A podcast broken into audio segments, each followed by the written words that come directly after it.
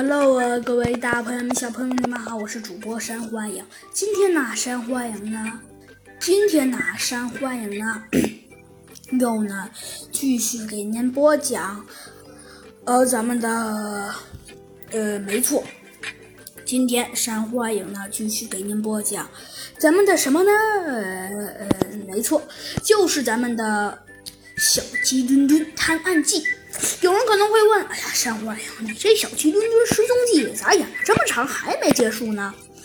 呃，这个问题嘛，山花影呢也想过，因为呢，山花影呢想呢编一个比较厉害的案子，而不是那种就是像猴子警长一猜就能猜出来的那种简单的案子。而且呀，山花影觉得这个案子还是关于，还是关于破坏者联盟的，所以呢，也请大家呢。多多谅解。那山花影啊，继续给您播讲了。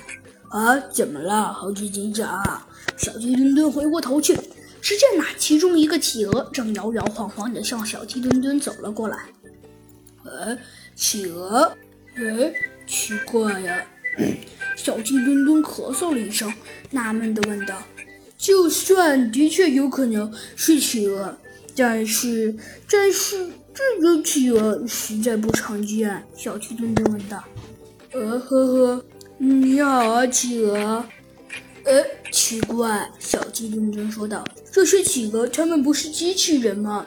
怎么还能分辨我们？而且它还向我走过来了。所以呀，猴子警长着急的说道：“道，小鸡墩墩，你赶紧闪开！